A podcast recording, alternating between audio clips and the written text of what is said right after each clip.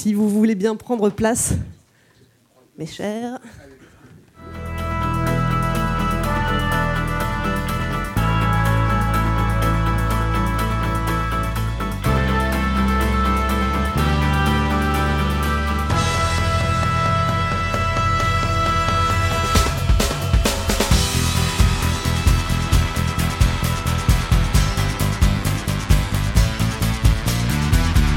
Bonjour à toutes et à tous et bienvenue dans ce nouvel épisode de Capture Live, notre émission en direct rien que pour vos oreilles.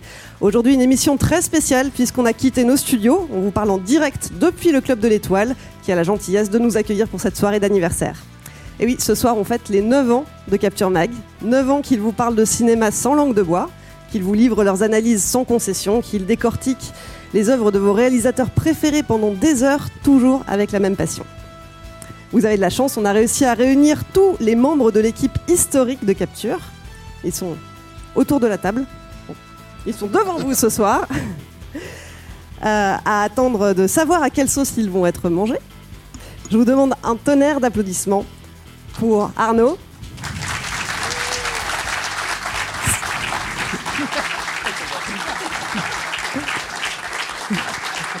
Stéphane. Yannick. Julien. Et Rafik. Et, Clémence, s'il vous plaît. Et puis lui aussi, il le mérite tout autant. Un lot d'applaudissements pour Alain Mercier à la technique.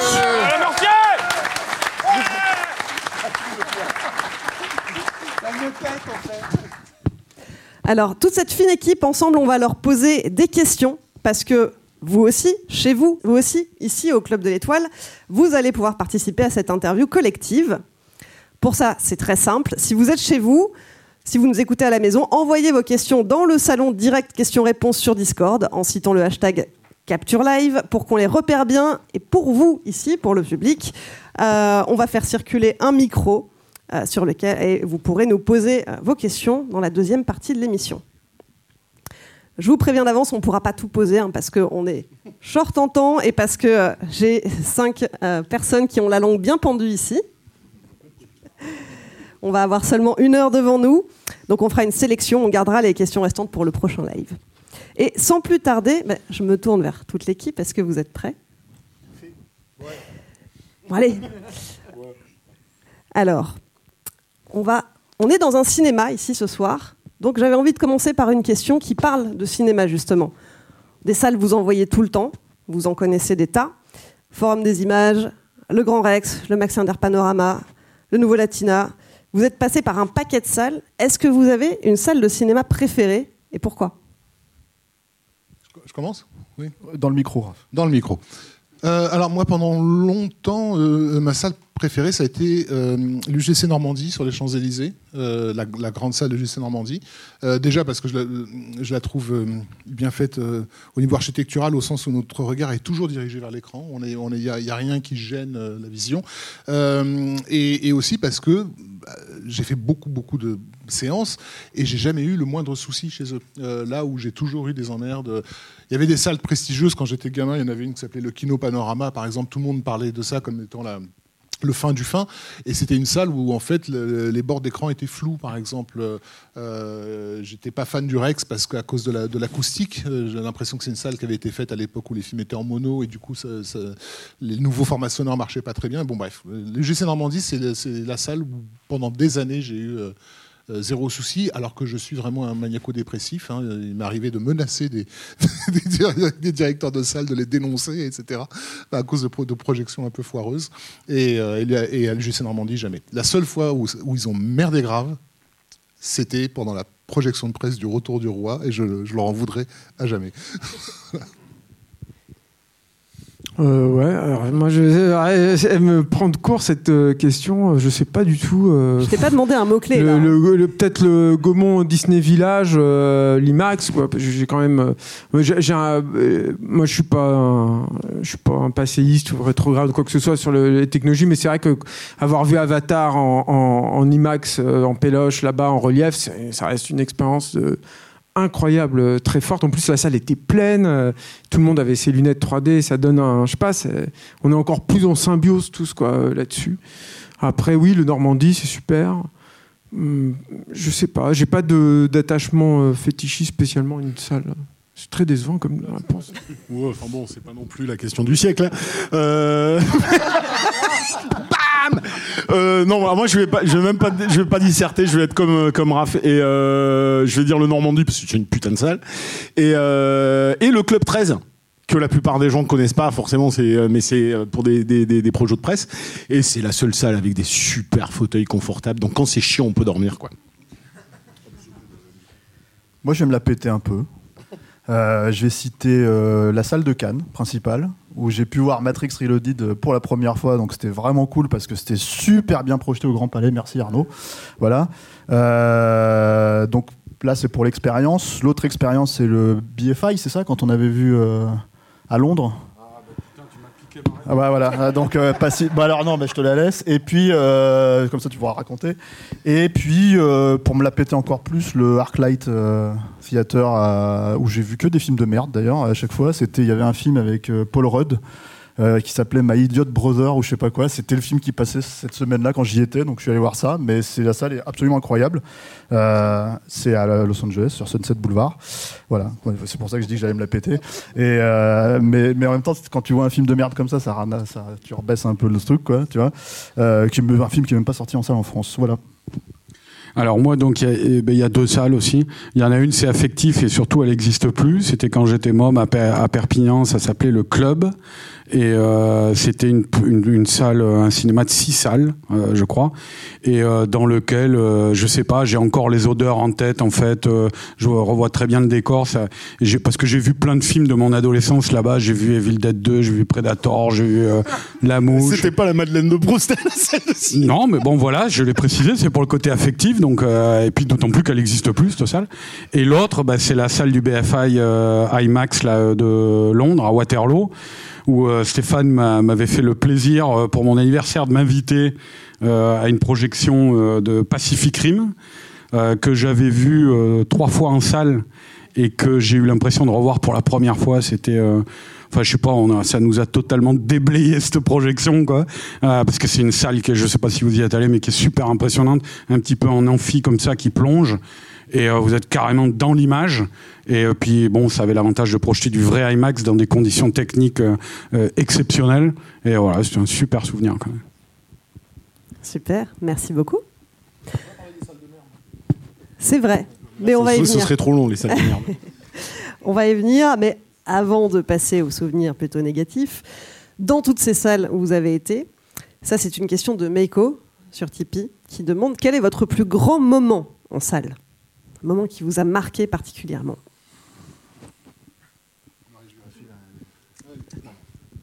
Bah, J'en ai parlé récemment sur Facebook. Il se trouve de, de ce moment-là. En fait, euh, j'ai découvert l'Escorial Panorama, qui est une, je crois que ça existe encore, je sais même plus, dans le 13e arrondissement, qui était donc un, un très large écran panoramique, euh, en version originale sous-titrée, un film d'horreur qui était un de mes premiers films d'horreur.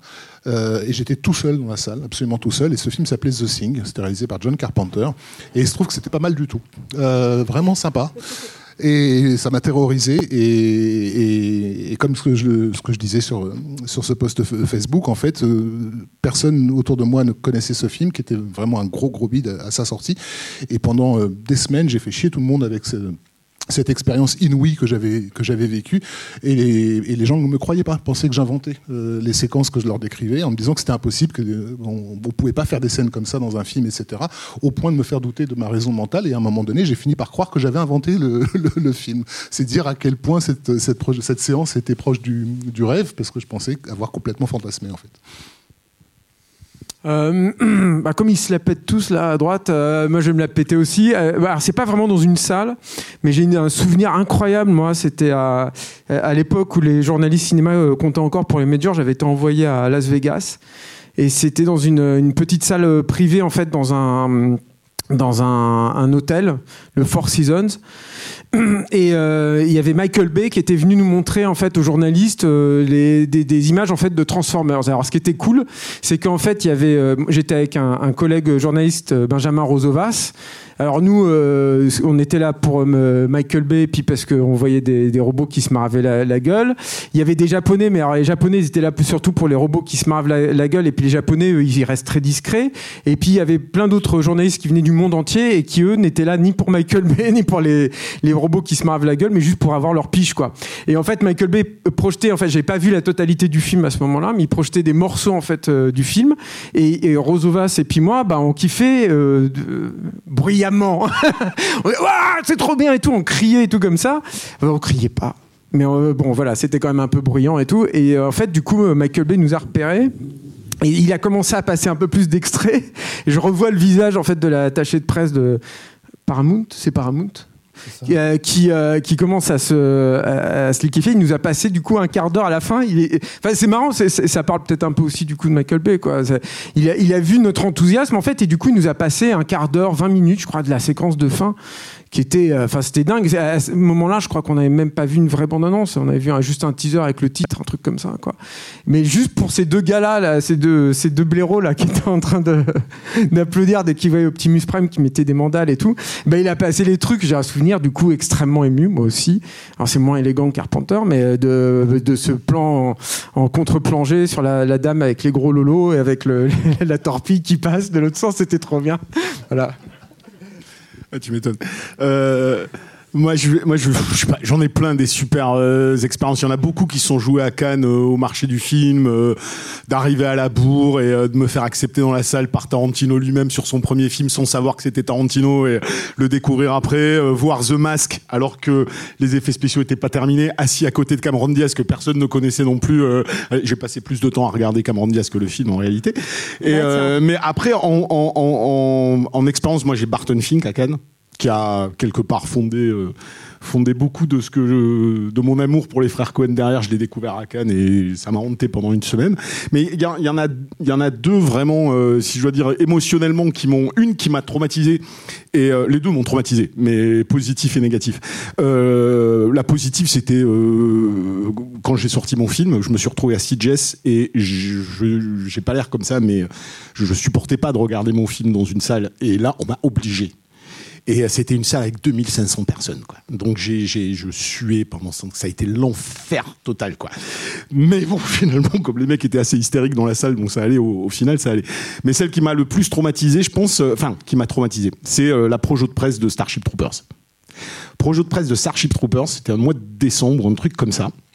Et elle était symptomatique parce que on, on pas, le, le film n'avait pas débuté, que l'attaché de presse était déjà en train de nous prévenir que attention, ce film était une parodie, que ce n'était pas du premier degré, que c'était euh, que les Américains avaient dit que c'était un film fasciste, mais que c'était. Alors j'étais atterré déjà de ça. Et quand je suis sorti du film, j'avais pris une claque monumentale, il s'était mis à neiger pendant la, projection. Et, euh, et rétrospectivement, je me dis c'est quand même marrant que la première fois que je me prenais en quelque sorte euh, du wokisme dans la gueule, bien avant l'heure, ils se mettent ils se mettent à neiger, à faire triste juste après. Euh, ouais, moi, c'est vrai que bah, Julien il en a un petit peu touché deux mots tout à l'heure sur euh, la projection d'Avatar. C'est vrai que moi j'aime bien, faire en sorte qu'on de- d'avoir tous les éléments qui se mettent en place pour une super projection euh, que je vais retenir quoi. Et ça avait été le cas le soir. On était allé voir avec toi Julien d'ailleurs. hein, je crois. Il y a toi Arnaud, t'étais là non Le premier soir de la sortie d'Avatar? Euh, à Disney Village. Bon, c'était en VF. Nous, on l'avait vu avant, en fait, en projection de presse, quoi. Mais, euh, mais c'était important de le voir avec des amis. Il y avait Gab, euh, un ami à nous, qui était là aussi. On était partis en bagnole et c'était le gros bordel parce qu'il neigeait, il y avait les grèves. c'était c'était impossible. C'était une vraie expédition, mais c'était une expédition pour aller voir presque ce qui est peut-être la dernière vraie expérience de cinéma pur et dur en fait que j'ai l'impression d'avoir vu en salle. Il y en a eu depuis, mais ce que je veux dire en fait des trucs où tout, tout s'est mis en place pour pouvoir voir ça comme ça, malgré le fait que c'était en VF. Voilà. Euh, ouais, moi j'en vois deux comme ça. Le, un, ancien, euh, c'était euh, août 95.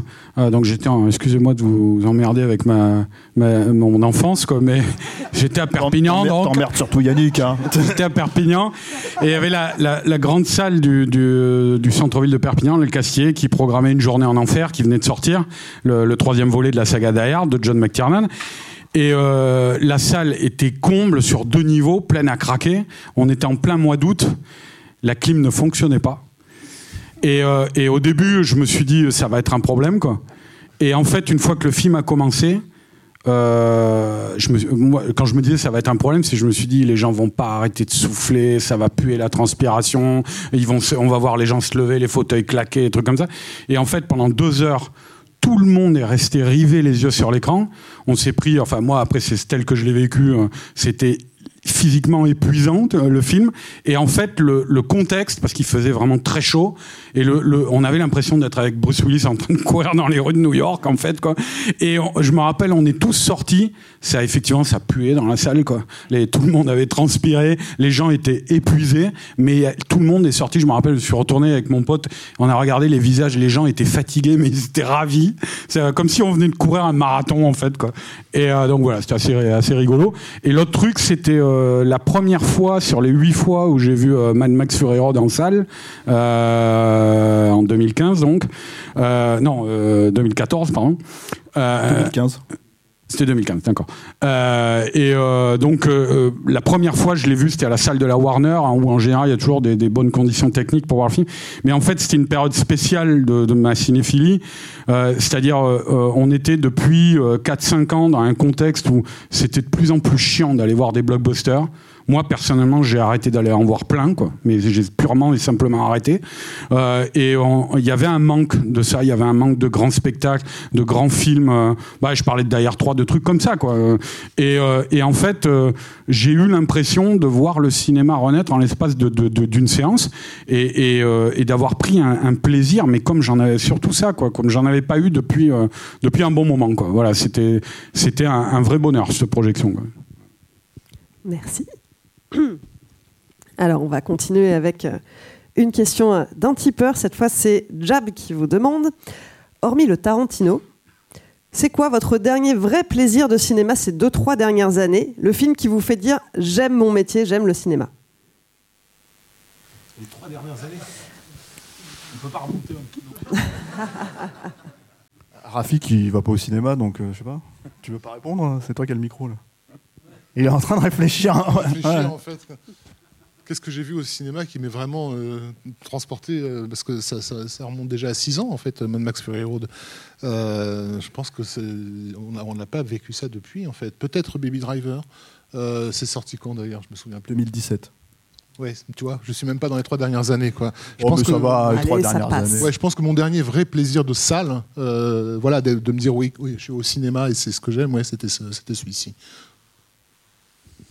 Ouais, c'est difficile parce que est-ce qu'il y a un gros truc comme ça? Moi, j'ai un bon souvenir du Mans, par exemple. C'est un truc récent avec Steph. Quand on a vu avec Steph, on vraiment on était. Bah, lui il parlait du truc euh, entre amis, de voir le truc entre amis et tout. Là, vraiment, il y avait ce truc où tous les deux, on était en train de kiffer au même moment, en fait, le truc. J'ai j'ai cité un autre truc et c'est pas parce qu'il est dans la salle, mais euh, moi, j'ai un- parce que la, question, c'est aussi euh, qui vous fait, fait prendre conscience en fait que que vous aimez votre métier. Moi, c'est minuscule 2 aussi parce que quand je l'ai vu, je l'ai vu très tôt. Euh, je l'ai vu euh, avec euh, le distributeur. je crois pas qu'Hélène, si Hélène était peut-être là, si Hélène était là, et euh, Thomas Zabo, enfin les deux, les deux réalisateurs. Et je savais euh, que j'allais euh, écrire en fait sur le, le, le bouquin dessus. Et je suis désolé Thomas, je veux pas te mettre mal à l'aise ou quoi que Thomas ce soit, mais- Zabo est là dans la mais, salle mais, ce soir. mais en fait, le truc, c'est que me dire, je voyais ce film-là. Déjà, moi, je, je kiffais minuscule et tout, puis c'est des gens que j'aime beaucoup en plus, Thomas et Hélène. Et, et en plus, je me dis, putain, je vais, je vais écrire dessus, quoi. J'ai interviewé l'équipe et tout. Et ça, c'était, c'est des moments où t'es, t'es privilégié, quoi. Tu vois, c'était. euh, c'est, ça aussi le truc. C'est, je, enfin, peut-être qu'il y a ça aussi dans la question. C'est de te dire, euh, moi, Baby Driver, quand je l'ai vu, je me suis dit, putain, je, rencontre Edgar Wright là dans, trois jours, quoi. C'est trop cool, quoi. Mais, minuscule, c'était, euh, c'était, c'était augmenté parce que là, j'allais voir toute l'équipe et tout, et, et, voir le truc et me dire, putain, j'ai creusé ce truc-là, j'ai creusé ce truc-là et tout, c'était, c'était super, quoi. Voilà. C'était, la, la- la claque qu'on s'est pris dans les trois dernières années, c'est ça l'idée. Qu'est- Qu'est-ce qui te fait euh, te dire je continue euh, à faire ce métier, euh, c'est ça qui me fait kiffer? Bon, déjà, je le fais plus trop, hein. mais euh, donc ça devrait répondre. mais nous, hein. non, non, non, mais là, là, euh, je suis bon, je suis d'accord avec Rafik. C'est vrai qu'en termes de méga spectacle depuis euh, Fury Road, on n'a pas eu, euh, on n'a pas eu autre chose. Après, moi, moi, je trouve mon plaisir là où j'ai j'ai plaisir à parler de certains films, c'est très souvent sur des films latins. En fait, longtemps ça a été des films hongkongais parce que j'adorais ça. Sauf que à Hong Kong maintenant c'est un peu c'est un peu misère. Euh, mais le cinéma espagnol, le cinéma euh, de d'auteurs espagnols ou italiens, moi, euh, El Reino, Sicario 2 de Solima, c'est c'est c'est des petites claques que j'ai pris. Alors je, je les mettrai pas au même niveau que des Fury Road ou des choses comme ça. C'est mais ça reste des, des des films vénères, des petits des petits films nerveux comme moi j'aime j'aime ça quoi. Donc j'aime beaucoup le cinéma espagnol. J'aime bien certains réalisateurs italiens. Mais si je devais franchement dire des expériences émotionnelles qui me donnent encore envie de consommer, tu veux, de la culture, je déteste ce terme, mais euh, bah, je le trouve des fois plus dans le jeu vidéo aujourd'hui que dans le cinéma. Moi, j'ai pas de film. Vraiment depuis 2019. Ah non, mais c'est vrai, enfin, parce que c'est compliqué. Déjà, il y a eu une année blanche, hein, mine de rien. Euh, en plus, on regarde beaucoup de trucs là, pour ça le temps pour un film, et c'est vrai qu'il y a beaucoup de trucs pas terribles, quoi. Euh, mais après, le vrai kiff du métier, pour moi en tout cas, c'est d'aller faire les interviews. Donc c'est vraiment le truc le plus euh, de, te retrouver à parler avec des gens et bon, alors ça remonte un peu plus loin, mais j'étais parti 15 jours à Los Angeles avec les copains de Rokirama. Et on a fait, mais le plein, on a fait 20 interviews, euh, plein de gens et tout ça, etc. On a passé des journées entières, euh, euh, des fois 3-4 heures avec des gens. Et c'était assez mortel, quoi. Tu fais une interview de 2h30 de Joe Carnan que vous n'avez pas lu.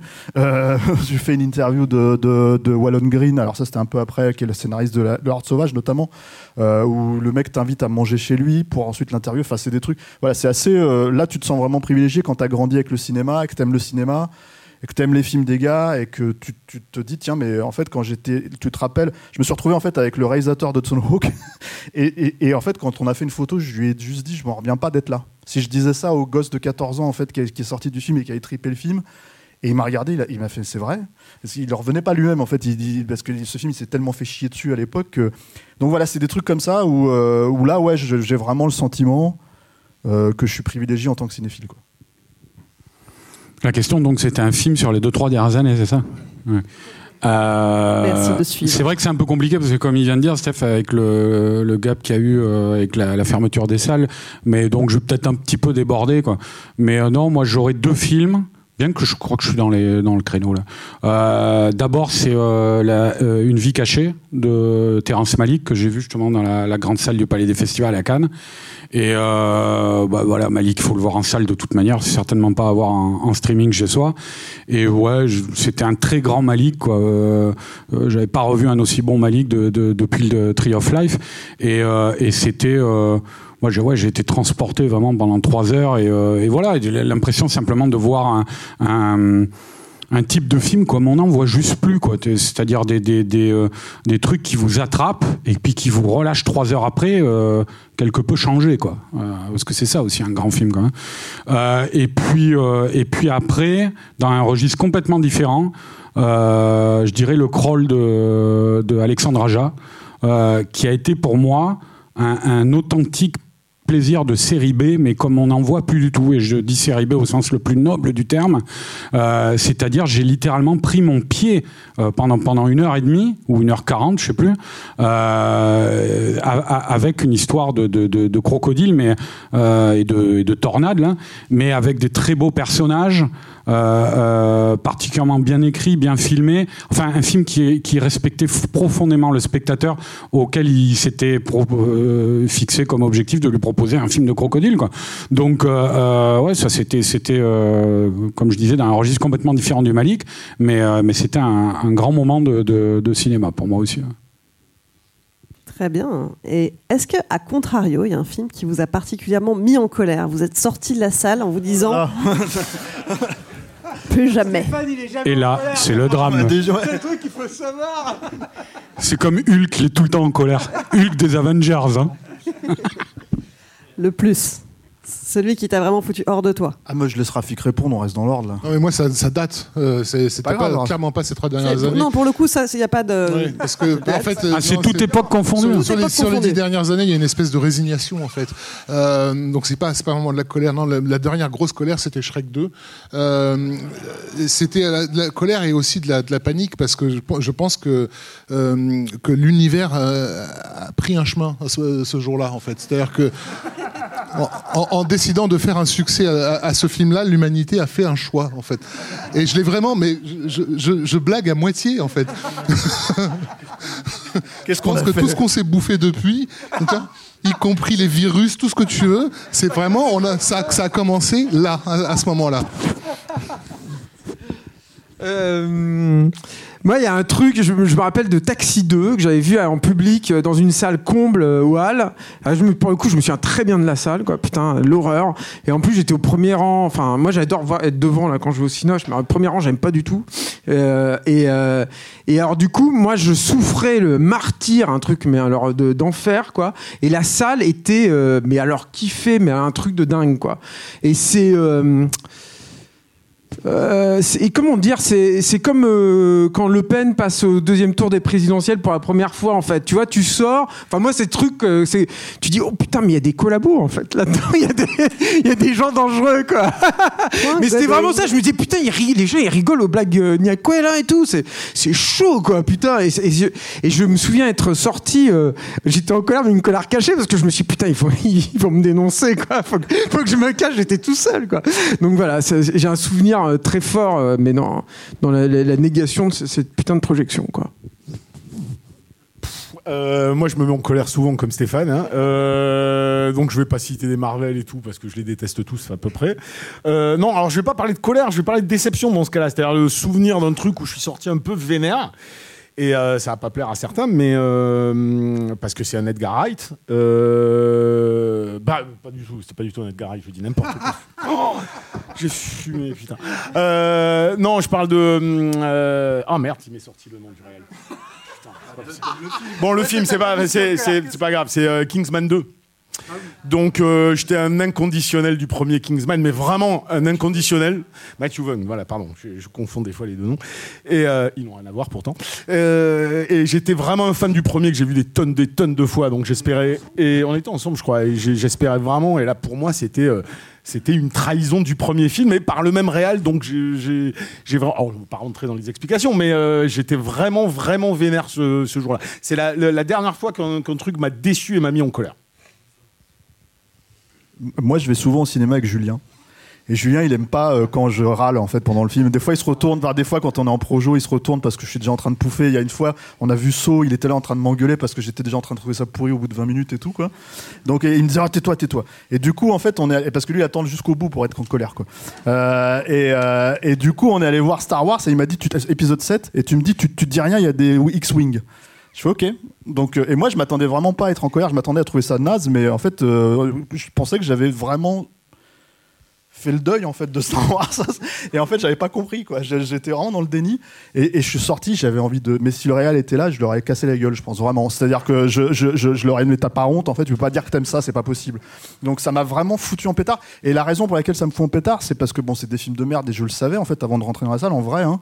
Euh, mais c'est parce qu'en fait je me dis euh, un peu comme euh, comme euh, comme Rafik en fait euh, sur Shrek 2 je me dis putain ça va faire des petits ça va faire des petits ce truc de merde en fait et et, du coup t'as un espèce de truc où pendant deux semaines tout le monde te dit que c'est un chef-d'œuvre et toi t'es tout seul comme un con donc ça te met encore plus en colère et puis après plus personne te dit que c'est un chef-d'œuvre parce que tout le monde a l'air de trouver ça pourri aujourd'hui et du coup, j'en viens même plus à savoir pourquoi j'étais en colère en vrai pour ce film, mais je sais qu'il m'a vraiment foutu en colère. Ça et Avengers évidemment. Voilà. Euh, ouais. pff, moi, je. Non, mais je crois, je crois que je vais dire grave. Euh, ben, parce que, en fait, euh, non seulement le film est euh, horriblement nul, euh, enfin, c'est ce que j'ai pensé en sortant du film, enfin, c'est ce que j'ai pensé pendant tout le long du film, quoi. Euh, mais, mais en plus, surtout, enfin, c'est ce- de se dire, vu euh, le, le raisonnement médiatique du film, qui n'avait rien à voir avec les entrées qu'il a fait, quoi.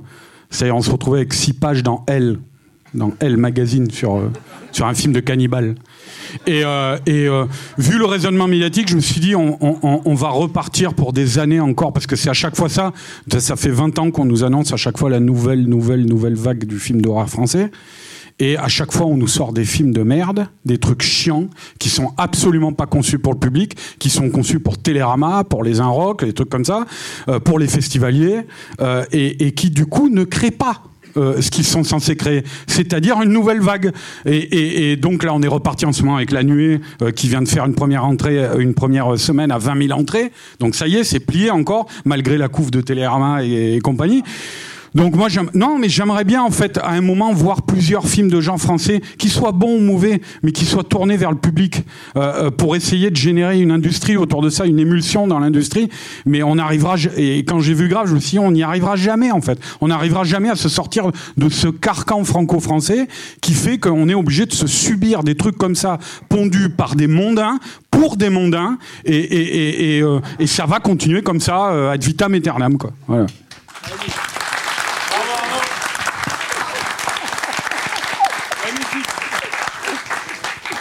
Parfait. J'a- J'avais une question justement sur le, le film, le ciné de genre euh, français autorisant. Donc je pense que tu y as parfaitement répondu. On va passer à un second. Yannick, il aime bien lui ça, donc tu peux lui poser la question. Non, mais je rigole. On va passer à un second volet de questions qui porte non plus sur, euh, sur le cinéma, mais sur Capture. Parce que Capture Mag, ça existe depuis 9 ans. Alors on a une question profonde, sortez les violons. C'est Reda qui vous demande. euh, Qui se lève et qui nous demande directement. je ne sais pas s'il se souvient de voilà, poser cette question. Euh, le bilan de ces 9 ans, pour vous, c'est quoi? Vos réussites, vos échecs, vos doutes et vos espoirs? On va te faire une chanson là. Vas-y, Rafik, c'est toi qui commence. C'est quoi? La plus grande réussite Il est où le de médecin fou là, dans la salle? Je le cherche. Voilà. Il aime bien le mindfuck, Reda. Euh, le bilan, euh, bah, le bilan, moi, euh, à titre personnel, je suis surtout content qu'on ait, grâce à l'idée de Stéphane au départ, hein, qu'on soit parvenu à garder cette, cette- ce truc qui s'était construit en fait à l'époque de Mad. Euh, parce que bah, ça aurait pu, euh, voilà, on, serait partis tous les quatre dans, dans nos directions, etc. Alors que clairement, dans nos, échanges et nos, inter- nos, nos interactions, euh, nous on l'avait bien senti, mais aussi les lecteurs avaient bien senti qu'il s'était passé quelque chose. On se complétait a- a- assez idéalement, et, ça aurait été ben, dommage du coup de perdre ça. Et c'est ce qui a motivé d'ailleurs le- la fois où Stéphane nous invitait chez lui. Euh, et donc, ben, du coup, voilà, on est là ce soir aujourd'hui. Il y a pas mal de gens ici. On m'a encore reparlé de, tout à l'heure de, cette époque, euh, de cette époque MAD et tout ça, de gens qui nous suivent depuis. Donc, c'est, voilà, à titre personnel, ma, ma satisfaction, elle est, elle, est, elle est là, que finalement, ce, ce petit grain là n'ait pas été perdu. Oui, c'est ça. euh, Moi, je suis d'accord. En plus, euh, comme ça, on peut voir euh, Arnaud Bordas qui, vient de Nice euh, grâce au tipeur. Non, euh, je sais pas trop. Il y, a un truc qui est, chouette. Je, suis content de voir que ça, hum, ça, puisse grandir. En fait, moi, je demande qu'à ça, en fait, que, l'expansion continue. Je suis content que tu sois là, je suis content que Marie soit là aussi, enfin qu'il y ait des, nouvelles têtes et tout ça, c'est, toujours super bénéfique. Et puis, euh, et puis on fait quand même un, enfin en tout cas on faisait un boulot euh, qui est, euh, la vérité c'est que c'est en voie d'extinction, hein, tout ça, euh, le, le- la presse papier, euh, les, les, les- les magazines télé que Yann et, moi on avait, bon bah c'est, fini, il y a, y, a, y a que dalle en fait à la télé, tu vois, là-dessus et tout. Donc euh, t'as, t'as quand même, il y a une, y a une il y a une pointe de lueur en fait avec une nouvelle opportunité en fait euh, avec euh, avec Capture. On verra où ça nous ça nous conduit grâce à vous quoi voilà. Puis c'est je sais pas c'est super agréable quoi voilà Ouais, alors moi je vais être rapide parce que parce que je peux pas faire de bilan. Moi je suis un peu une, pièce rapportée euh, dans l'histoire, même si on a toujours fait des trucs ensemble régulièrement, mais j'ai été probablement celui qui était le moins présent sur Capture euh, par rapport aux autres. Donc non, moi ce que moi de l'extérieur, je trouve ça super en fait, euh, qui tout ce que dit Rafik, ce qu'a fait Stéphane, euh, le fait qu'il t'a ramené, qu'il ramène d'autres personnes, qu'ils essayent de de s'ouvrir tout en perpétuant une certaine vision du chinoche moi, je suis beaucoup plus torturé qu'eux, je pense, dans mon, dans mon rapport au cinéma. Donc, euh, ma passion est, est vraiment en yo-yo. Il y a des moments, euh, il y a des moments où tout ce que je vois, je trouve c'est de la merde. Et je me dis, je vais arrêter, ça m'intéresse même plus. Je m'en fous, je vais faire autre chose. Et puis, il y a des moments, ça revient parce que bon, voilà, on a grandi comme ça et euh, c'est une passion commune.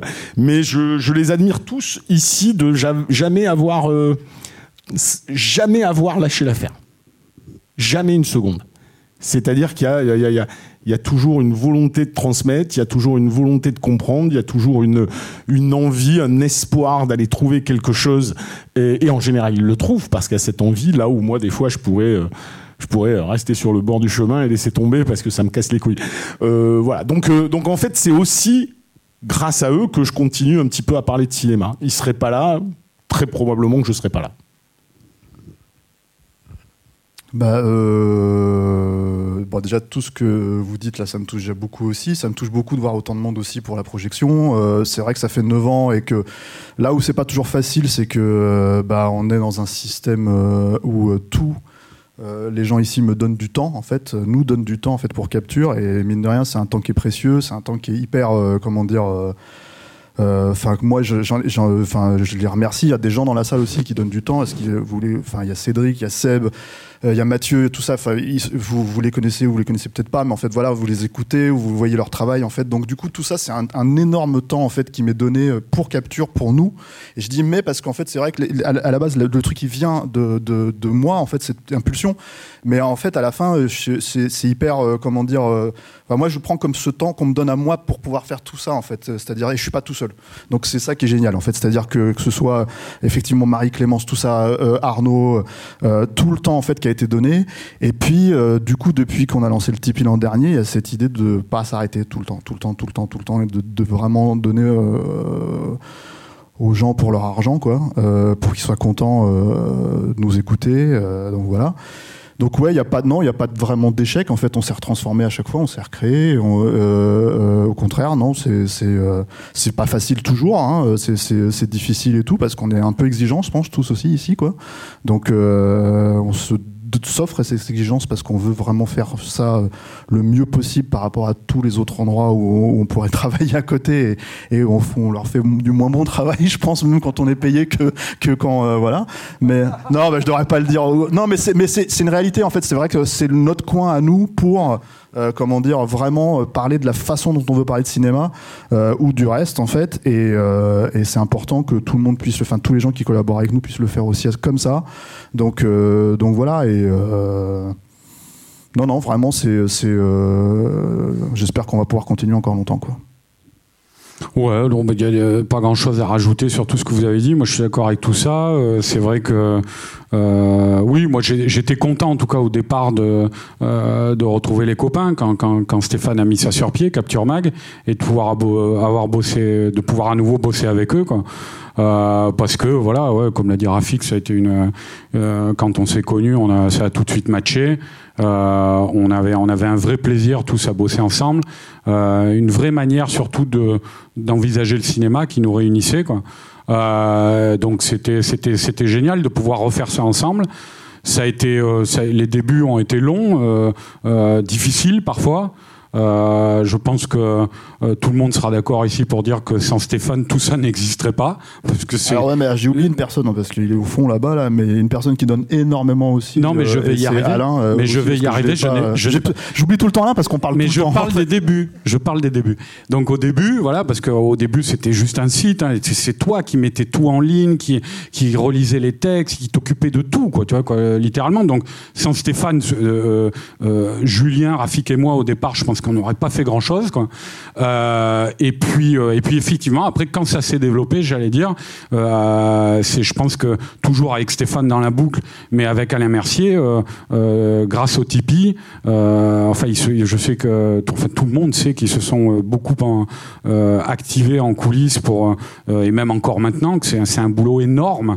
Je ne sais pas si les gens se rendent forcément compte de ça parce que les podcasts ils tombent, on parle à l'antenne, on rigole des fois et tout. Mais derrière, Alain, Alain et Stéphane bossent énormément et donnent beaucoup de leur temps. Et donc, euh, rien que pour ça, moi, je les remercie euh, spécialement tous les deux très fort. Quoi.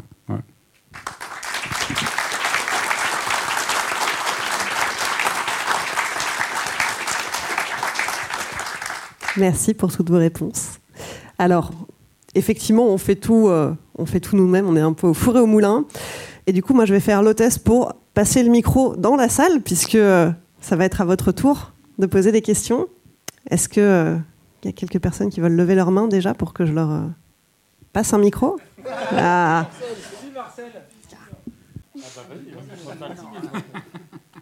Euh, pour- pourquoi vous avez fait ça et pas autre chose?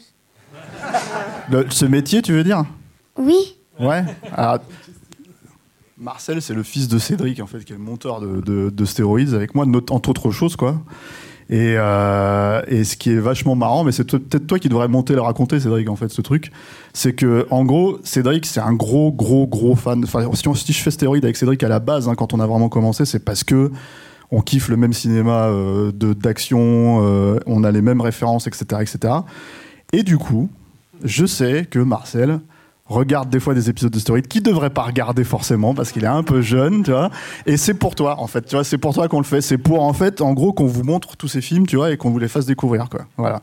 C'est parce qu'on aime bien, euh, tout, tout bêtement, en fait, on aime montrer. euh, en fait, les films qu'on aime aux gens et on aime leur dire, bah, on aime en fait ces films-là de cette manière-là. Voilà pourquoi on les aime. Voilà pourquoi c'est cool. Et voilà pourquoi, même s'il y en a d'autres qui disent que c'est pas bien, bah, nous, si on trouve ça bien, on le dit, quoi. Voilà. En gros. Une autre question? Euh, du coup, bonjour à vous cinq. Euh, je me demandais justement comment vous avez vécu le fait de devoir vous adapter à votre métier dans le sens où, en fait, on disait qu'auparavant, c'était beaucoup de papier, vous écriviez beaucoup. Aujourd'hui, vous faites beaucoup plus de podcasts. Comment vous vivez ça? Est-ce que vous écrivez toujours autant ou est-ce que vous écrivez moins? Est-ce que, euh, voilà, comment vous vivez euh, ce changement-là dans le métier? Alors, sauf erreur, euh, je crois que je suis celui qui a commencé le plus tôt de, nous cinq, parce que j'ai commencé dans la presse en 91. Euh, ouais, c'est à peu près la même époque. hein. Euh, effectivement, c'est- radicalement. Alors, déjà, la première chose, c'est que les gens en vivaient de, de ce métier. Euh, pour certains, c'est bien. Comment dire? Euh, par contre, c'était très euh, cadré. Euh, C'est-à-dire que bah, dans, la presse, vous avez un nombre de, signes à respecter. tout, doit rentrer dans la maquette. Et puis, ben, les, magazines, parfois, comment dire, sont, sont sous pression de- des distributeurs. Enfin, il y, a des- il y a des tas de trucs politiques qui rentrent en compte et on peut pas écrire ce qu'on veut. Euh, moi, j'ai mis du temps avant de trouver ma, place. Euh, quand je suis arrivé à MAD, en fait, euh, ce qui s'est passé, c'est que j'ai. Bon, je ne vais pas revenir sur ma, biographie personnelle, mais j'avais vécu des choses qui m'avaient convaincu de ne plus suivre euh, la voie en fait et de, faire chier le monde quand j'étais pas satisfait. Donc j'ai un peu poussé sur les bords.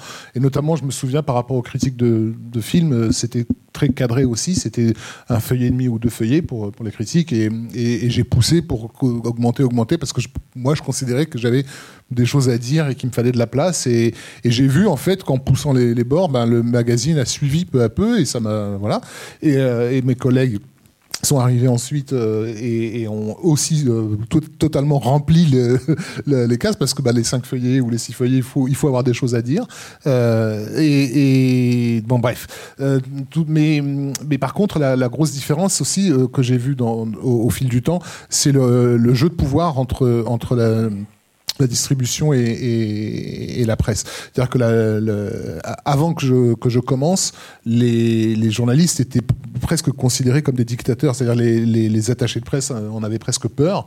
Euh, et j'ai vu au fil des ans hein, euh, euh, le, le- pouvoir changer en fait dans la, dans la balance. Où, euh, alors c'est pas pour leur taper dessus, hein, mais euh, quand les blogueurs sont arrivés, puis ensuite il y a eu les youtubeurs, etc c'est des gens que tu peux facilement euh, amad- amadouer. euh, les, gens de la distribution sont des gens qui sont formés aux techniques de marketing depuis longtemps et c'est des techniques de, voilà, de manipulation diverses et variées et psychologiques. Euh, et, et ils leur, ils leur balancent deux, trois fétiches, un, t-shirt gratuit et, et, et une montre euh, collector et, et ils se les mettent dans la poche. Et souvent, les gens voient pas euh, qu'ils se, font, euh, avoir, etc. Là où, auparavant, bah, le euh, on, on acceptait que le, que le, que le, que le, le critique ait son opinion euh, ferme et, et voilà, c'était. euh, Enfin, voilà, il y a eu un, jeu de pouvoir qui a été perdu par euh, euh, la presse. euh, C'est ce que j'ai constaté dans ma, carrière. Je ne sais pas si j'ai répondu à la, question parce qu'en fait, elle touché plutôt à la disparition de la presse écrite, quoi. Mais en, fait, le Internet nous a un peu sauvés parce qu'au-delà de ça, au-delà du fait d'être journaliste, on est aussi un peu des geeks. Et, et- et donc, on, est, on était déjà adapté, je crois, à ce qui était en train de se, de se mettre en place, euh, de la façon de parler des films tel que le net l'a imposé euh, fin des années 90, début- des années 2000, euh, euh, que ce soit sur les newsgroups ou euh, ou, euh, ou sur les, les premiers forums naissants, bah, il y avait une façon voilà, d'a- d'a- d'appréhender les films qui n'était pas du tout celle que la presse, euh, la, la critique institutionnelle faisait. Quoi. Et nous, je crois qu'on était déjà un, un peu armés pour ça parce qu'on avait cette, cul- cette culture en fait. Euh, donc on s'est retrouvé assez vite, pour moi ou même mes collègues à bosser pour des sites comme euh, je sais pas moi DVD Rama, des trucs comme ça. On a bossé bien sûr sur le site de Mad euh, au, au tout début un peu. Euh, Julien, je sais plus si tu as été assez vite sur le net aussi. Ouais. Donc bon voilà, je vais passer là. Ouais, bah, c'est compliqué parce qu'en plus on est obligé de passer sur le. Moi, j'ai, euh, euh, moi, ce que j'ai constaté pour continuer du coup l'histoire peut-être de Raph, c'est que euh, le, jeu de pouvoir avec la presse, nous on l'a vécu à Mad. hein. Euh, nous, quand on avait, euh, on faisait la couverture avec Underworld, Steph et moi notamment, ça je me souviens très bien de ça. nous, on défonçait le film et on, est, on était censuré en fait dans les avis chiffrés, quoi, par exemple. Non, ce qui est ça ce balance là. ce qui est- ce qui est dur, non, ce qui est dur, c'est que moi j'ai assisté, dès le début en fait, euh, quand je suis devenu pro, j'ai écrit un bouquin et euh, j'ai commencé à réaliser des docs. Et, euh, et du coup, j'ai eu ces trois activités à peu près en parallèle, on va dire, de façon sporadique. J'ai beaucoup plus écrit à une époque, j'ai beaucoup plus fait télé à une autre. Mais ce qui est compliqué là actuellement, c'est que il y a ce jeu de pouvoir, mais qui est, je trouve, plus très important. C'est-à-dire que la, la date de sortie des films, c'est- ça commence à devenir un peu moins ce que ça a été à une certaine époque, le fait de voir le truc et tout. Et, euh, mais, euh, mais, mais ce qui est compliqué, c'est qu'il n'y a plus de papier. à la télé, comme j'ai dit tout à l'heure, c'est très compliqué maintenant de trouver des, des créneaux en fait pour pouvoir euh, s'exprimer. Et puis sur le net, bah, euh, je pense qu'avec Capture, on essaye de, de- de découvrir un, défricher un autre truc, quoi, en fait. Mais c'est pas évident non plus, quoi. Donc euh, c'est ça, en fait, moi, peut-être l'évolution que j'ai eue, c'est hyper dépressif, anxiogène, ma réponse, c'est horrible. Vas-y, Yann, dis-leur, donne-leur des spots. Non, non, moi j'ai pas grand chose à dire là-dessus, je veux pas m'éterniser, mais c'est euh, la question que tu poses, elle est, elle est liée à l'évolution à l'évolution du monde. hein. donc euh, tout, beaucoup de choses se sont fragmentées. Il y a plus il y a plus des médiums qui sont euh, qui sont fédérateurs entre guillemets. Donc on, on est dans une logique maintenant de, de de niche. Donc je pense que effectivement av- avant on pouvait avoir des audiences par la télé, par la presse, tout ça. Aujourd'hui chacun va un peu chercher euh, sa niche euh, sur Internet parce que les, euh, les grands médias ne sont plus des grands médias. C'est terminé. Comme le cinéma, on peut parler généralement, mais le cinéma tel qu'on l'a connu est en train de les paradigmes est vraiment en train de, changer profondément avec les plateformes et tout ça. Donc il y a une évolution totale de la société et moi je sais pas où, où elle va aboutir. En même temps, nous on n'a pas été, enfin je parle pas pour tout le monde, je parle pour moi, mais euh, moi j'ai commencé dans la presse, j'ai fait de la télé, j'ai fait euh, mille autres trucs, donc euh, j'ai pas euh, j'ai pas toujours été euh, dans la presse. Donc c'est vrai que cette évolution, moi je l'ai vécu comme toi, je l'ai vécu hyper florissante, mais dans le jeu vidéo, où on était payé une blinde pour raconter trois conneries euh, sur des jeux de merde, et, euh, et c'était la bonne époque. Et euh, voilà, mais tout, tout, a, euh, tout, a, tout a changé. Donc euh, on s'adapte, hein, comme tout le monde, mais je pense que vous tous dans la salle, comme la majorité des, des gens, on, est, on est dans un monde où on ne sait pas ce qui va se passer dans deux mois, on ne sait pas comment les choses vont évoluer. Et euh, comme toute période où nos repères sont un petit peu perdus, bah, tout ce à quoi on se raccroche, eh ben, au bout d'un moment, on le voit évoluer. Il va falloir, euh, va falloir trouver euh, voilà, d'autres balises dans le noir. quoi. Mais on verra bien. Elle, elle est dure ta question. hein. Non, non, t'inquiète, mais c'est vrai que en fait, non, c'est bah, nous on s'adapte, on survit. En fait, il y a un peu de ça, hein, il y a un peu de cette idée-là, quoi. On improvise en domine, on-. Euh, mais mais euh, voilà, Euh, mais non, mais voilà. Et puis en fait, on- moi, en tout cas, personnellement, ça m'apprend à faire plein d'autres trucs. C'est-à-dire, ça m'apprend à faire des, des, des, des- documentaires, ça m'apprend à faire des, vidéos, ça m'apprend le langage, en fait, ce langage-là, quoi. Mais comme, en fait, même si je m'en rendais pas forcément compte, c'est un peu comme ça que j'ai toujours un peu fonctionné. Donc, euh, donc du coup, on a écrit un film avec Yannick à l'époque. euh, voilà, j'en ai écrit d'autres avec Arnaud. Donc, euh, donc c'est des trucs où on apprend au fur et à mesure, et, tout ça en plus, ça nous aide pour notre propre métier, donc donc j'essaye d'être positif. Non mais non mais voilà, non, mais c'est vrai que c'est ça. Non mais c'est ça en fait. Moi je le je le vois comme ça en fait. C'est comme c'est- ça me fait.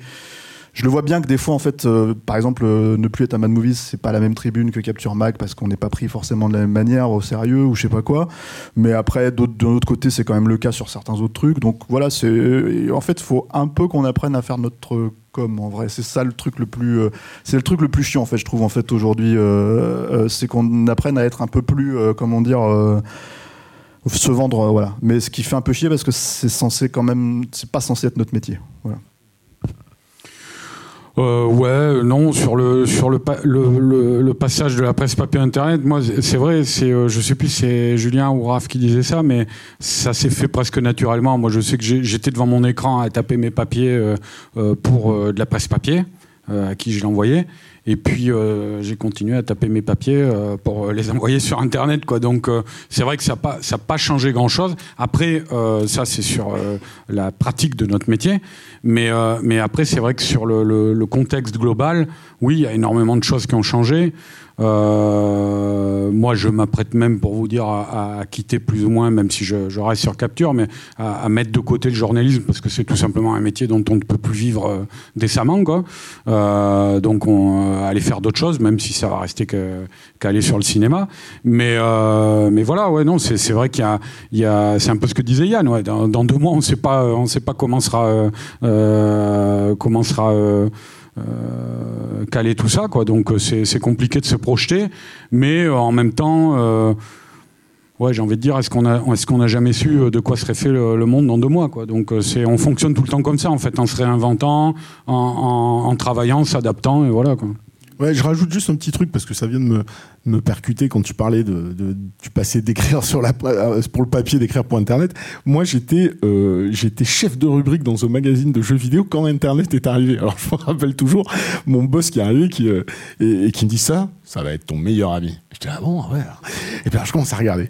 Et effectivement, il y a, y a une bascule qui se crée. C'est que quand on bossait sur la presse, on devait aller chercher nos infos quand il n'y avait pas internet on devait chercher nos infos. Donc, fallait avoir envie, fallait être passionné, fallait créer des contacts, fallait se bouger le cul. Et surtout, chacun avait sa singularité. Une fois qu'Internet a fourni les informations, tout s'uniformise. Et euh, 90% des gens ne sont même plus chiés, ils vont aller répéter les mêmes choses qu'ils ont tous lues. Alors, des fois, ça passe parce qu'ils ont copié un article australien, mais euh, au final, ça se sait. Donc, euh, tout le monde pense plutôt pareil. Il y a une espèce de, en fait, c'est, je sais plus quel philosophe avait dit ça, mais euh, on était dans la verticalité avec l'arrivée euh, d'Internet et des réseaux sociaux, tout est devenu horizontal.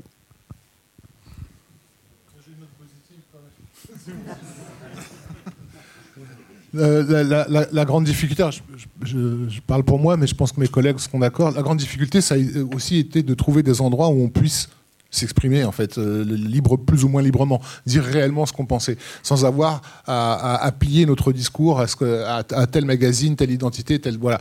Euh, et ça c'est effectivement très compliqué Parfois, c'est dans des endroits très inattendus qu'on a le droit de.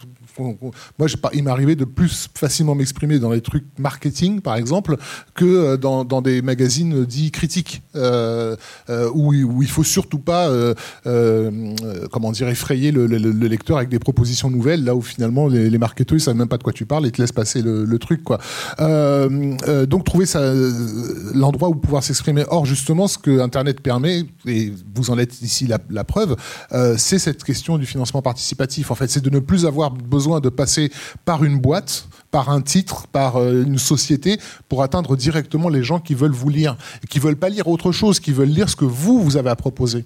Euh, moi, je le, moi, je le vois par rapport au, journalisme et aux reporters. Ben oui, Alain, je, suis- je parle trop, je suis d'ac- je suis d'accord avec toi. C'est comme mais aux Oscars en fait ils déclenchent le- l'orchestre allez Voilà, pour dire que je pense que par, cette question du financement participatif, il y a moyen que, les gens n'aient plus justement à se faire chier, à expliquer que ce qu'ils ont à dire a un intérêt. Parce que euh, l'intérêt, il est manifesté par, euh, par les gens qui payent pour, entendre. Ça et, la place aussi, c'est-à-dire que Capture, c'est ça pour re- re- répondre à ta question, puis répondre à la question de tout à l'heure là, c'est que Capture nous a laissé aussi la place de ça. C'est-à-dire que quand euh, quand euh, Arnaud il revient avec une interview de Oliver Stone par exemple, il peut la, la- la foutre in extenso en fait dans le truc.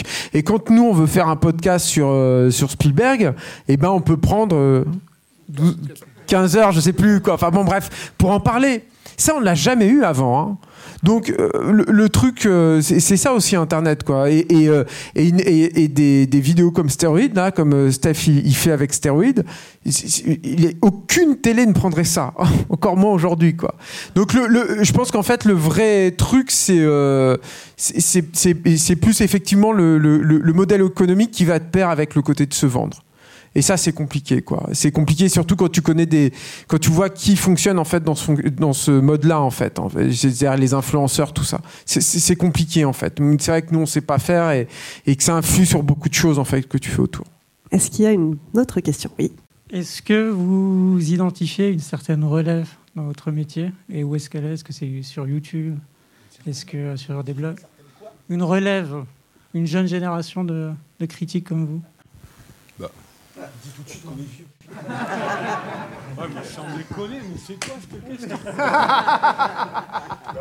Ça, c'est Reda encore. ça. Moi, j'en sais foutre rien, j'écoute rien sur YouTube. Bah, Non, non, il y a- mais moi, si, si, il y, a- y pas mal de, il y a pas mal de gens, que ce soit sur YouTube ou ailleurs, qui, euh, qui, qui, qui se réclament ouvertement de, de, nous, en fait, et qui nous citent. euh, alors, pas tous, euh, il y en a certains qui, qui, reprennent certaines idées sans forcément citer leurs sources, mais, mais euh, oui, enfin, je sais pas si on peut parler de relève, c'est la transmission, mais là, aussi, elle est, elle est, elle est, elle est naturelle. Il y a des gens ici, je ne sais pas, qui travaillent peut-être pour Monsieur Bobine non. On a le cinématographeur qui est par là. Voilà, on a euh, Karim Debache, enfin, le Fossoyeur de film. Enfin, il y a pas mal de gens qui, effectivement euh, euh, se réclament ouvertement de, surtout surtout Mad en fait. Pour, beau- pour beaucoup, ils étaient ils étaient adolescents quand quand, quand Mad Movies, quand on bossait à Mad Movies, donc ils nous ont découvert à travers ça. Et, et, ce qui est bien, c'est qu'ils ont, pour ceux que j'ai cités en tout cas, se sont pas contentés d'essayer de nous singer, mais en fait, ont simplement repris les outils qu'on avait mis à disposition, comme nous, on a pris euh, à, nos, aînés.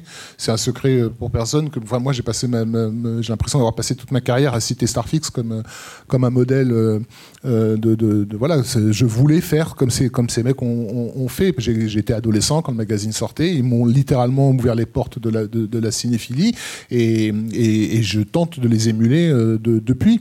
Et donc, bah, les gens qui aujourd'hui euh, viennent me voir en disant bah, j'essaie de faire comme vous, bah, oui, bah, je, le, prends bien, mais je le prends comme un passage quoi, naturel, parce que moi j'ai fait la même chose avec ceux qui sont passés, euh, qui sont passés avant. Donc ouais, il y, a- une relève, et euh, pl- plutôt de, pour ceux que j'ai cités en tout cas de, de- de qualité. J'ai, cité cela précisément parce qu'on n'a pas, y en a certains que j'ai pas cités parce que des fois je regarde les vidéos, je fais juste bon, je, je vais pas forcément reconnaître la parenté, mais, euh, mais, mais quand on la reconnaît, ouais, ça, ça fait, ça fait plaisir. On se dit bah ils ont compris, ils ont compris ce qu'on, ce qu'on disait et se le sont réappropriés. quoi. Non, tout pareil, j'ai rien à rajouter à ça. Non, non, mais c'est les mêmes. euh, voilà, je, voilà. Je sais pas si vous avez quelque chose à rajouter du coup. Bonjour.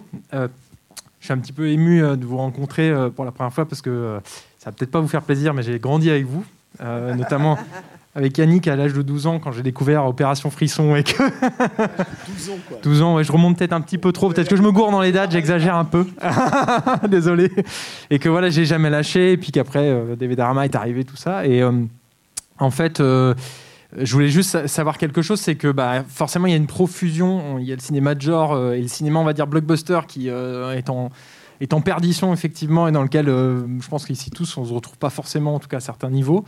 Et euh, il y a beaucoup du coup, on revient beaucoup en arrière finalement sur les films des années 80-90 et il y a beaucoup de vidéos qui sortent, il y a beaucoup de, de gens qui ont grandi aussi et qui reviennent sur ces œuvres-là. Et je voulais savoir si pour vous ça, rendait finalement... euh, la perception que ça donne à l'aune de ce qui se passe aujourd'hui et, change un peu la vision du film et, et finalement est-ce que ça rend pas les choses euh, je dirais euh, ça fait voir les choses différemment et ça rend pas les choses intéressantes finalement de euh, quand vous revenez sur ces films euh, des années 80-90 qui, avaient- qui étaient peut-être parfois mauvais et je sais que certains podcasts c'était le cas euh, Piège en eau trouble et autres mais qui quelque part prennent un peu une autre saveur à l'aune de ce qui se fait aujourd'hui est-ce que ça c'est quelque chose qui modifie votre votre regard ou autre? Que les films de merde d'aujourd'hui euh, embellissent, les films de merde Que ces films de merde d'avant étaient finalement pas, pas, pas mal. Alors, tu veux répondre? Non, mais je vais déjà dire que n'importe quel Steven Seagal a plus de classe que ce qu'on voit aujourd'hui. Tu vois, donc ça répond à ta question, c'est évident. La chute, elle est tellement cosmique que n'importe quelle merde, maintenant, tu la regardes avec nostalgie. Mais le problème est plus vaste, mais je vais laisser mes, mes comparses. Ouais, après, euh, tu sais, euh, moi je l'ai fait avec Mathieu qui est là, euh, le, le podcast sur Piège dans nos troupes, ça reste quand même, tu vois, pas terrible, hein, tu vois, faut être honnête, quoi. C'est, donc, est-ce que c'est, le, le vrai truc surtout, c'est qu'il y a 300 fois plus de films, 300 fois plus de propositions qu'à l'époque, donc en fait, bah, c'est dur de faire un film. Donc c'est dur de faire un bon film. Euh, donc forcément, il y a moins de bons films. Et, euh, en plus, ils sont noyés dans, la masse, quoi. Donc je sais pas si ça fait vraiment. euh, moi, je trouve pas que ça fasse ressortir automatiquement. Après. ma conception des choses, ma perception des choses, c'est que c'est quand tu voulais faire quelque chose de bien à l'époque, il fallait vraiment se faire chier et vraiment travailler dur en fait pour que ça, ça t'arrive à peu près à capturer, on va dire le, le, le, le- et c'est toujours le cas aujourd'hui. Hein, c'est toujours important en fait de, travailler dur pour euh, pour euh, capturer, on va dire le, la foudre, euh, tu vois, dans la bouteille, quoi. Mais comme on dit en anglais, en vrai. Mais mais mais le, le truc en fait, c'est que c'est que en fait, il y a des trucs qui passent tout seuls aujourd'hui sans, sans trop qu'on se pose la question. Donc euh, moi, j'ai plus le problème en fait, c'est pas tant de, de, de tu vois, on a, on a fait récemment un épisode sur Waterworld euh, que vous allez écouter cet été. Euh, j'ai revu le film, j'aime toujours pas le film. hein. donc, euh, donc voilà, j'ai- Julien, tort. Julien aime beaucoup. Il a donc, tort, voilà. et vous le savez. On, on en reste là, quoi. Et, euh, et euh, donc, donc ouais, moi, moi, je trouve que est-ce que les films étaient meilleurs? Euh, Je sais pas s'ils étaient meilleurs. Il y en avait, en tout cas, il y en a que j'aimais plus. Mais est-ce que les, comment dire, euh, est-ce que le fait qu'il y ait beaucoup de films de merde aujourd'hui, ça nous fait euh, réévaluer? Je pense pas Franchement, vraiment. euh, en fait. en tout cas, dans les années 90, moi, je suis pas sûr du tout que c'était une super euh, décennie. Il y avait des années exceptionnelles. Hein. L'année où était sorti Seven, Casino, euh, 12 Monkeys, euh, et, Heat et tout. euh, ça, c'était hallucinant. Mais, euh, mais après, je veux dire, il y avait des, des, des années, ça, on en a parlé souvent aussi hein, dans Stéroïde, hein, qui étaient misérables. Hein, je veux dire, et le, le truc, c'est que le. C'est pour ça en fait que moi je, je me défie toujours en fait de ce regard un peu sur le passé parce que tout est déformé en fait dans les souvenirs. C'est comme la douleur, c'est un truc que tu oublies vite en fait. Hein. Vous demandez à une femme qui a accouché, elle oublie hein, la douleur, enfin beaucoup quoi, pas toutes. Mais euh, mais en fait bon, bah, euh, je sais pas pourquoi j'ai sorti ça. c'est n'importe quoi, mais bon. Non mais euh, mais non mais c'est ça en fait le truc, c'est que moi moi j'ai quand même souvenir dans les années 90, putain, c'est un truc dont on avait parlé quand on avait fait Absolum 2022 avec Steph. Je la- la- sur l'affiche, c'était le seul film de SF de l'année. Là, tu mais tu pleures des larmes de sang, tu dis merde, la misère quoi. Mon seul truc. Et, je me souviens aussi de moi quand j'avais vu Stargate, j'étais content. Je dis putain des vaisseaux spatiaux, ça faisait tellement longtemps que j'avais pas vu. C'est j'étais en manque quoi complet. Donc euh, voilà, c'est c'est compliqué parce que par exemple aujourd'hui il y a quand même du il y, a, quand même aussi euh, il y a un accès en fait incroyable euh, à, la, à la culture et au film qui est qui est absolument hallucinant et puis il y a quand même des des domaines en fait de, création qui sont hyper stimulants et très euh, vivifiants hein. je veux dire pareil si je veux dire tu compares rien que la, la série télé dans les, à ce que c'était dans les années 90 et aujourd'hui euh, dire, euh, t'aimes ou t'aimes pas moi je suis pas un gros consommateur de séries pourtant mais t'as une pluralité dans l'offre qui est ahurissante quoi. Là où c'était des, micro événements en fait euh, auparavant enfin à mon sens quoi.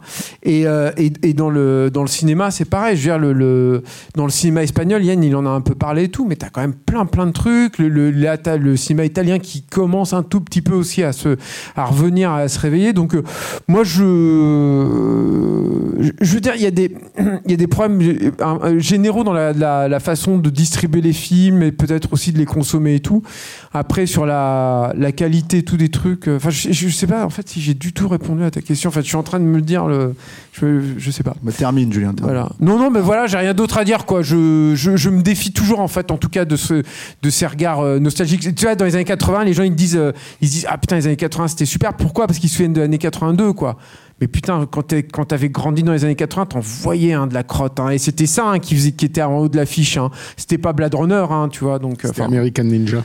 Ça, non, bien. mais voilà, mais ça, c'était Le bien. mais- justicier braque les dealers. J'adore ça.